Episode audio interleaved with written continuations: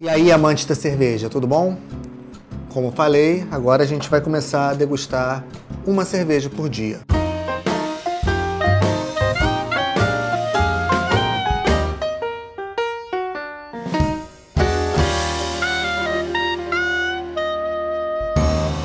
Hoje eu vou estar tá provando a Hugarden, uma clássica Witbier belga é, eu tenho até um carinho bem especial pelo estilo, porque quando eu comecei a me aventurar pelo meio das cervejas artesanais, as wheat beers foram as minhas primeiras experiências fáceis.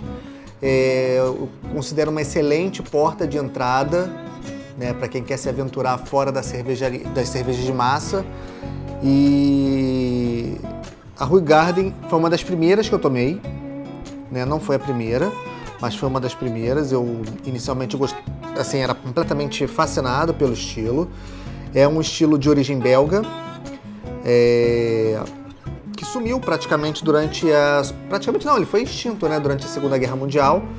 A, se eu não me engano, em 1957, a última fábrica da cidade de Rugarden que produzia as cervejas do estilo, né, as wheat beers, elas fecharam. A última fábrica fechou em 1957. Quase 10 anos depois, um leiteiro da cidade, Pierre Celis, que já tinha alguma experiência em cervejarias, ele decidiu resgatar o estilo. Né? Na, no celeiro da, da fazenda da família, com a ajuda de um mestre cervejeiro, o pai dele financiou e ele criou a cerveja que leva, que leva o nome da cidade, Garden. É, é um estilo bem característico, único. Né? Ela é uma cerveja que leva cascas de laranja e sementes de coentro.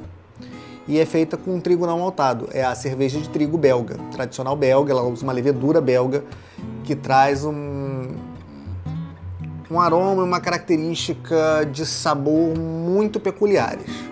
É, bom, vamos pro copo.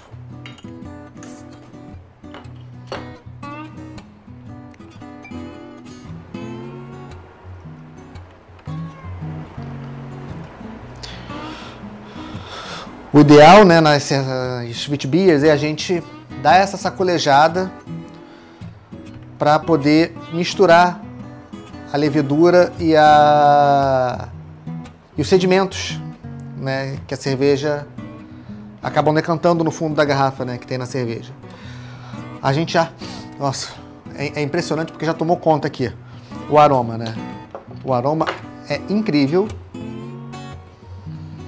bem cítrico, um leve frutado bem característico da levedura. Não consigo identificar o malte. Identifico essa, esse, esse toque da laranja e um toque picante, sutil, mas picante, da levedura e do, da semente de coentro. Né, na cor a gente vê ela é bem turva, você vê ela tem uma formação de espuma que ela, se, ela fica basicamente disso mesmo, uma linha tênue em cima para prevenir a oxidação da cerveja, né? E ela é bem turva e bem clara, muito clara.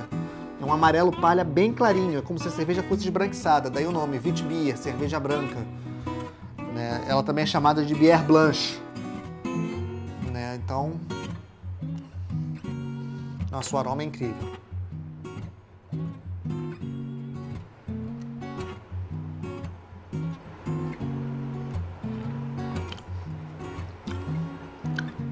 Corpo muito aveludado, extremamente refrescante. Eu acho que é uma cerveja que ela cai muito bem no verão aqui do Rio de Janeiro. Extremamente refrescante. Tem uma citricidade sem ser ácida. Ela traz muito essa, essas notas da, da, da, da, casca de laranja. Não é essência, ela usa casca de laranja mesmo. Os lúpulos aqui, eu pelo menos eu acho imperceptíveis. A semente de coentro traz um toque condimentado, uma picância. Eu acho que colabora também com esse frescor, né? Ela é uma cerveja razoavelmente carbonatada, apesar da gente não ver né, o perlage pela turbidez dela. Até dá, se você chegar bem perto, até dá pra ver. Mas é, ela é bem turva, bem turva mesmo. o que é bem característico do estilo. Né? E ela é a principal representante do estilo, né? O Pierre Celis trouxe de volta as Vitbias. Hoje existem pelo mundo inteiro, né? produções nacionais, inclusive, muito boas. É... e o próprio Pierre Celis, ele se mudou da, da Bélgica para os Estados Unidos, vendeu, né? Ele passou por uma crise, ele vendeu a cervejaria Rui Garden. Hoje ela pertence ao grupo da AB e obviamente sua receita sofreu algumas modificações para ficar mais palatável, para ficar mais fácil do grande mercado aceitar, isso é natural. E quando ele se mudou para os Estados Unidos, ele montou a própria cervejaria falando que aquela era a verdadeira Vitibia, né, que hoje a gente conhece como a Celis White. Né? Mas a Garden é uma excelente representante, ela é fácil de encontrar na maioria dos supermercados. Ela é muito fácil de se encontrar, ela tem um preço razoavelmente acessível. Se você comparar com a maioria das cervejas artesanais, ela custa em torno entre 7 e 8 reais.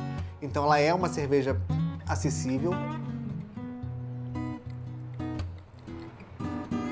Né? Essa aqui, ela tem uma validade, tá, tá distante, tá, eu, eu, dá para sentir ela tá bem fresca, né? Eles aqui no rótulo colocam água, malte de cevada, trigo, especiarias e lúpulo, fabricada na Bélgica, ou seja, ela é importada, tá? Eu até gostaria de ver essa cerveja sendo produzida aqui no Brasil, né? É, para ficar mais fresca ainda, né? É, o ideal para degustar essa cerveja é o copo tumbler que é um copo com uma boca larga, o que facilita essa volatilização dos, dos aromas. Ela é muito aromática.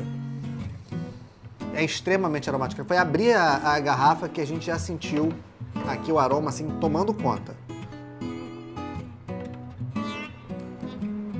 Realmente assim, é uma cerveja impressionante.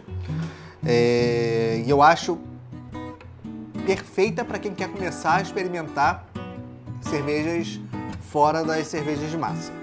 Porque ela é muito leve, ela não tem um paladar agressivo, ela é uma cerveja de alta drinkability, ela tem um final seco que te puxa o próximo gole, super refrescante, super leve, 4,9 é, percentual alcoólico, super baixo, amargor imperceptível, imperceptível, né? Então